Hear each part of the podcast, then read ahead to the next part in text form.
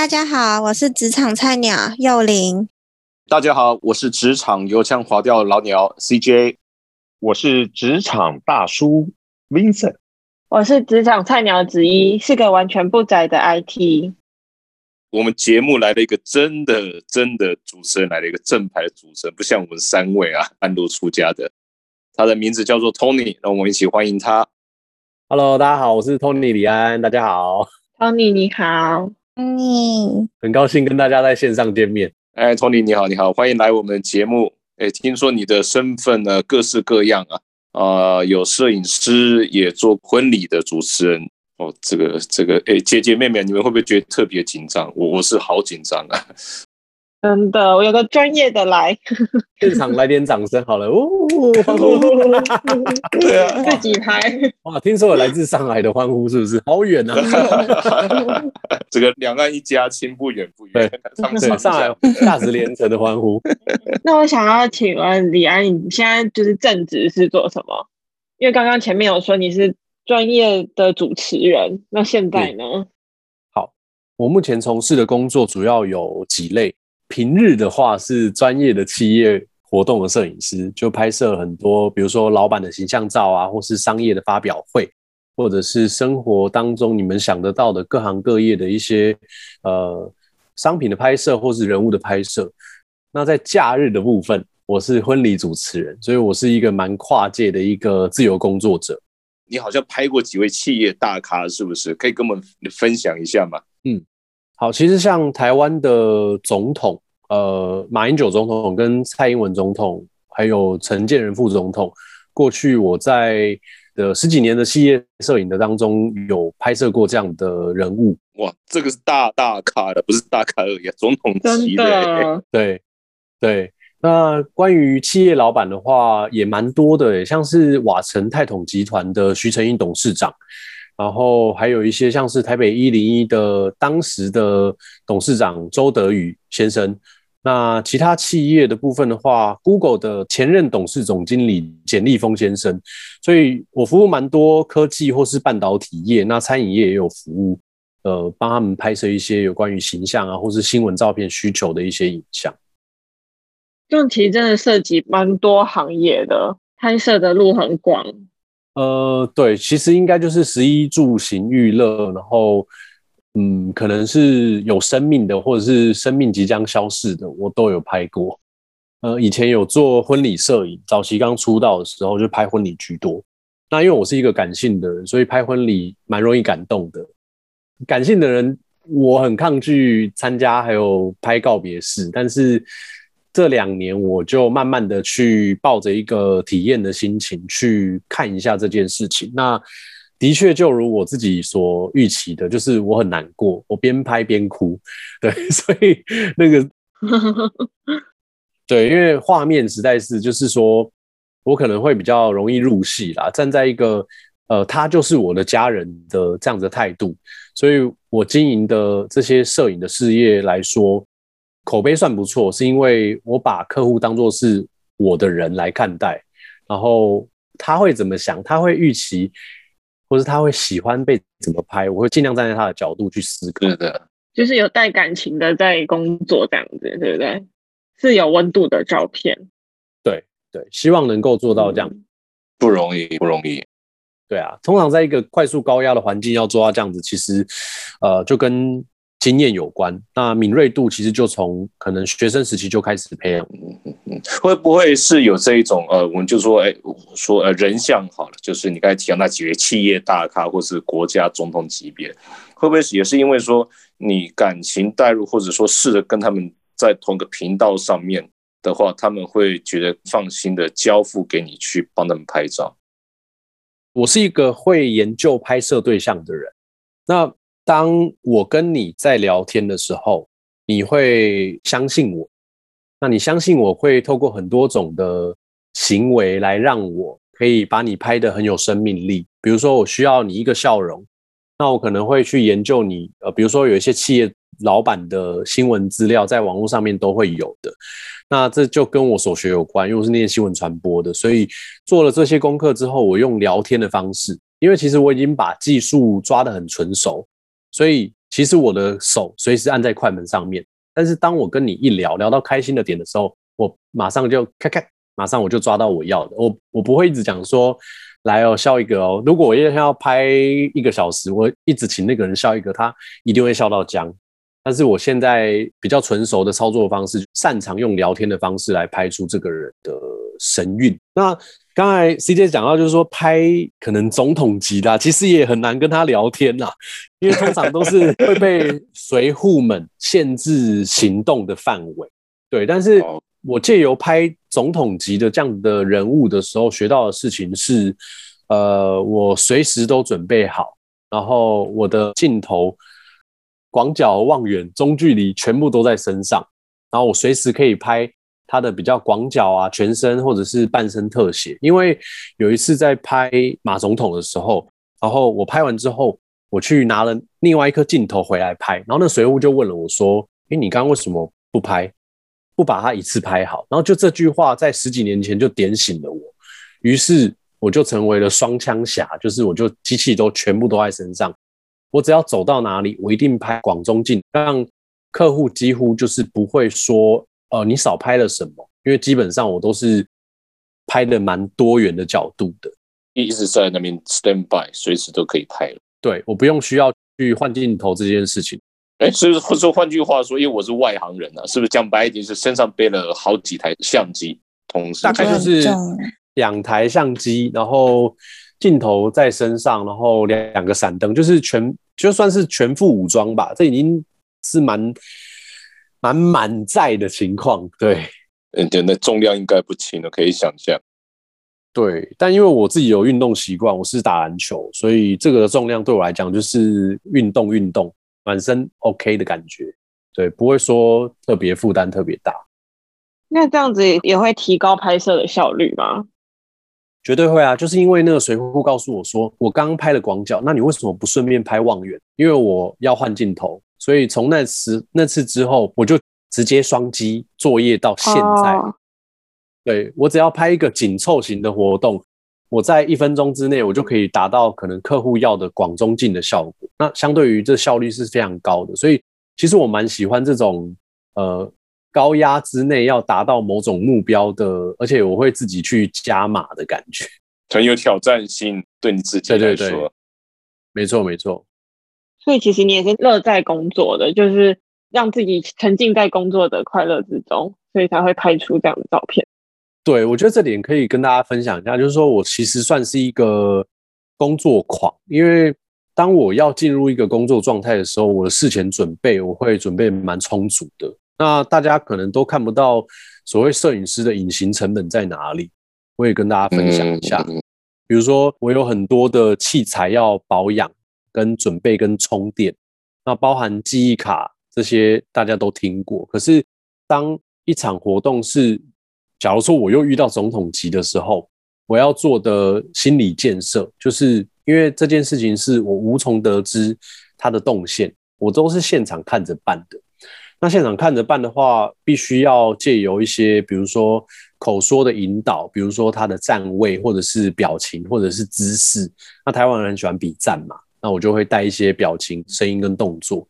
那一直到拍摄完毕之后的后置修图，所以这些种种的话，其实呃，如果你不是拍照的人，你可能没有办法体会说这前中后到底什么样的这个工作流程是怎么样。但是有一个重点就是说，在这样子的工作形态当中，因为其实是真的是非常高压，所以我在工作前，我基本上我也会去排除一些事情，不要影响到我心情，来准备迎战的感觉。我是抱着每一场都是那种，嗯，最后一次的感觉。我讲这种很拼到最后一刻吧，因为我自己是很喜欢打篮球的运动员。那只要在哨子吹起之前的出手。都还有进球的机会，我是这样的人，所以我就会在摄影上面拼到最后一刻，然后可能就是客户也许没有讲，但是我觉得这是我觉得不错的，我就会把赶快把它捕捉下来。那一直到整个活动之后，其实是强烈放电的状态，所以拍完之后都会蛮累的，因为我很亢奋的那个心情就会瞬间掉落下来，就是其实。我有朋友跟我讲说，就是我这种的态度，他认为就呃算蛮敬业的，因为敬业在我心中，嗯我觉得是应该的。就是我只有靠这样子去做口碑，因为如果我不拍给你看，或是我没有有工作给你看过，你无法了解为什么我的收费是如何，然后我这个人的品牌的经营是如何，你无从信任我。换句话说，你是在你客户面前的时候，你是把你最好的、最佳状态的一面，随时在那个时间段之间是 full time 完全呈现给你客户，让他去感受到你的冲劲、你的激情。对，没错。哇，我这个时间，我相信就算两三个小时，但是那种很亢奋的情况之下，应该也是会很累。累，对，哎，刚美眉冒出一声了，呃感觉好像你也有这种感觉是吗？我觉得很累啊，要一整天都在那个非常专注的状态底下，那一下就累了。那你有什么建议可以放松恢复的吗？嗯，随身携带一瓶红牛吧，累了就喝一下。这个不会更亢奋吗必必必备饮品。需要亢奋一点啊，亢奋才不会错失镜头。啊，也是也是。Tony 六日也有在接婚礼的主持人，那就你个人的来说，这个主持人跟摄影师也有一些共同的部分，可以跟我们大家分享一下？好，哪些共同点？呃，因为我早期拍婚礼，所以我后来成为婚礼主持人之后，反而就是呃，跟很多的婚礼同业搭配的都非常的有默契。我以前当摄影师的时候，就很讨厌主持人挡到我，然后主持人就不知道说，哎，原来我挡到摄影师了。可是其实换一个角度想，他其实是可以去沟通跟理解的。视线但是没有其他主持人可以做得到这样子，是因为我是摄影师，也是主持人，所以嗯当我做主持人的时候，我非常明白，因为摄影师没有麦克风，比如说台上有一个合照画面不错，那可是他们在自然的情况，大家可能就是比如说呃。抽完捧花之后，可能给新人一个拥抱好了。可是他的拥抱也许不会给摄影师拍得到脸，那脸要拍到很重要啊，所以我就会去说，哎、我们要不要？就是我可能会去挪动一下，嗯把他们转过去，让摄影师好拍，那我再退开。因为那个那个情况是，如果以拍照摄影师来讲，我就会去跟他沟通说，待会你会有什么样的画面，然后灯光是黄色还是蓝色的、白色的，然后是呃，我们可以在什么时候你可以拍一些特写，不会挡到大家，我就可以去用摄影跟主持跨界的思维去跟摄影师简报说，那两边你都懂。对那他就会心里很安心的相信我。通常拍婚礼以前我拍的时候都是很忐忑的，因为我不知道会发生什么事情，没有人会告诉我。那我发现，呃，类似一个比较客观的角色在告诉你这些事情的时候，你在工作上面就不用浪费太多的时间去焦虑，你可以把你的效能发挥在最擅长的那一面上面。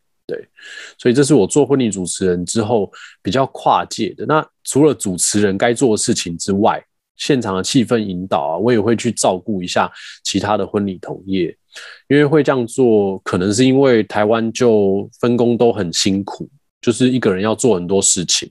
哇，这个这我要顺便跟你介绍一下，我们姐姐和妹妹都还是单身。以后他们婚礼的时候，不论是主持也好，或者是拍婚场那个结婚现场的照片也好，这两个应该是跑不掉了。好啊，没问题。这样整个很放心哎、这样就很放心啊，我就我就不用找啦，对不对？对啊，那你决定什么时候结婚了吗？没有，我我已经先决定主持人的风格了。嗯，我觉得妹妹你比较有机会，你都已经有男朋友，你姐还是单身，所以没有单身。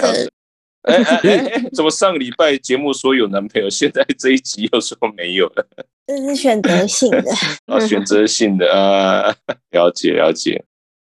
其实婚礼主持人真的蛮重要的，对，像是一些音乐的气氛的营造。那因为之前我受的那个课程，他是做呃婚礼乐团起家的，所以那时候的历练就教我说，气氛的营造蛮重要，一直延续到我现在无论做任何事情，其实呃那种入入不入戏跟整体是有关的，所以影像的思维加上音乐还有呃感受。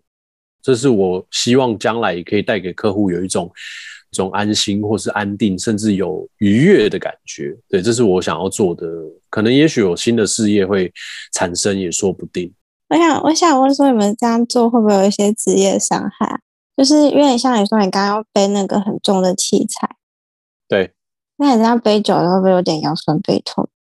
妹妹，你直接问别人说腰好不好就好了，也很委婉。嘛是腰，好不好？开玩笑，开玩笑。哦，又要去另外一个频道了。果然尺度很大。哎拍谁拍谁？好，请继续，请继续。好，那基本上就是腰部以下的功能都正常的。我回应一下妹妹的问题。好，那其实啊，在这几年当中，呃，我调试怎么样去有效率的去执行每一个工作，那找到方法。那因为在早期的时候我没有找到方法，所以就像你讲的，就是有时候也会腰酸背痛啊，甚至很久很久以前，我常常拍一场，我就直接拍完之后去针灸推拿，那超惨的。因为当时就把电脑、还有相机啊、灯啊、镜头全部背在一个包包，超重。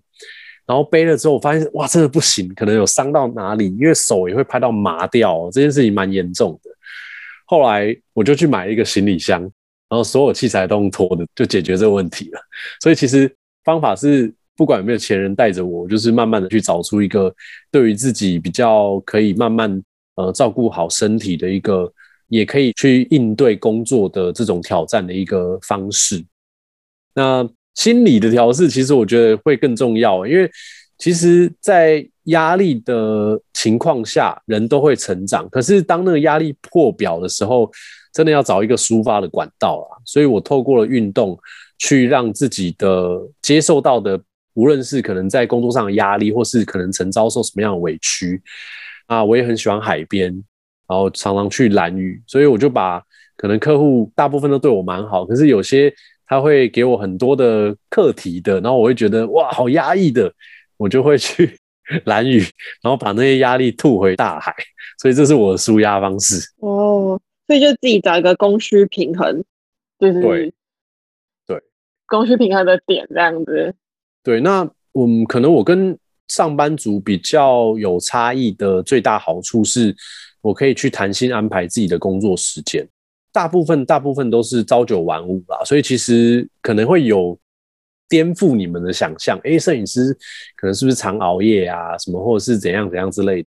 呃，大部分时间我都是跟着企业上下班，所以其实也算蛮稳定的。那婚礼主持的部分，其实男生的案子的量也会比较少，所以基本上我价位的定位是比较走中高等级的，所以呃找我的客户也许少，但是其实一次的预算也许可以供我做两场的预算，就是等于说我做一场可以抵两场，那我也比较喜欢这样的工作形式，就是我可以集中火力来为某一个客户尽心尽力去完成他的终身大事。哦，这样所以可以自己安排，就是哪一天要接案，哪一天不要接这样子吗？还是你接案子都是有什么经纪人帮你安排的？通常接案都是由公安公司，他会发案子给我们，或是客户直接发案。那我没有办法去控制时间，但是基本上大部分的工作时间也都是在周一到周五。如果以平面拍摄案来说的话，那有些商业的露出很多机会来找我，那我也觉得蛮幸运的。对，因为商业拍摄可能也会比一般的活动拍摄案的预算来的比较高一点点，所以我可以帮他们修图啊，或者是说呃留多一点工作时间在家工作。我所谓在家工作，就是在工作室工作，那就也不用这样子南来北往跑来跑去。对，但也蛮怀念以前我刚出道的时候，我连拍九天，我真的不知道那时候怎么过的。对，好年轻人还是比较有体力啊。对，这个很恐怖。我有做摄影跟主持，然后也有同时做演讲或摄影教学。那有时候就是连九天都不一样的工作形态，台北、高雄啊之类的这样。那你会有职业倦怠的时候吗？呃，我觉得不会耶，因为其实这些东西我已经到讲白一点，有点走火入魔，没有啦，就是已经除了洗澡跟上厕所不拍照之外，我随时随地可以拿任何的东西创作。那你只要到一个地方，你问我怎么拍，我可以现场教你，然后让你学会。那你学会的目的是不是自己会拍？你可以去用我教你的简单的方式，你就可以简单的交给陌生人，怎么样帮你拍一张合照啊，或者是纪念照，因为此时此刻在你身边的是最重要的家人或朋友。那一般我们都遇过，路人帮我们拍的就很烂啊，就是哎这怎么踩到啊，头怎么样啊？对，对你一定路人就是遇过嘛？拍个纪念的嘛。对，我上次请路人帮我拍我跟圣诞树，就他把对圣诞树上面的星星给裁掉了。对我 后面就是一个绿色的东西而已，还看不出是什么东西的绿色东西，那我觉得很生气。而且有些都有些都只拍上半身，而且它截的地方很奇怪。对啊，嗯，对，嗯，这次改天我们可以开另外节目，好好请教一下 Tony 拍照一个基本简单的基础技巧。对啊，可以分享很多。最后，听众朋友里面可能有一些人也对摄影师，特别是活动摄影师或者是人像摄影师这一块有兴趣的朋友，对你有没有什么建议可以提供给他们？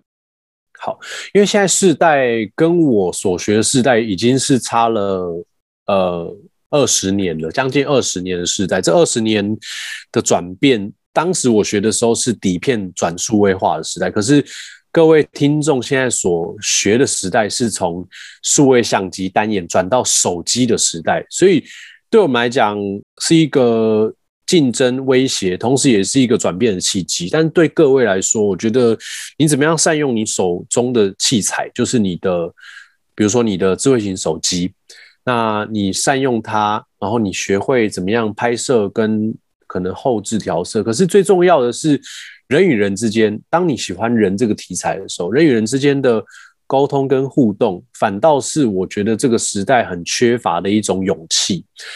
在过去我拍摄这么多人物的经验当中，或是活动的经验当中，我都是用一个互动的方式来跟我拍摄的对象有互动，也许是做一个动作，哪怕是比一个耶或赞，但是我会用一个很好笑的方式，或是很棒的声音表情去引导出来那种气氛。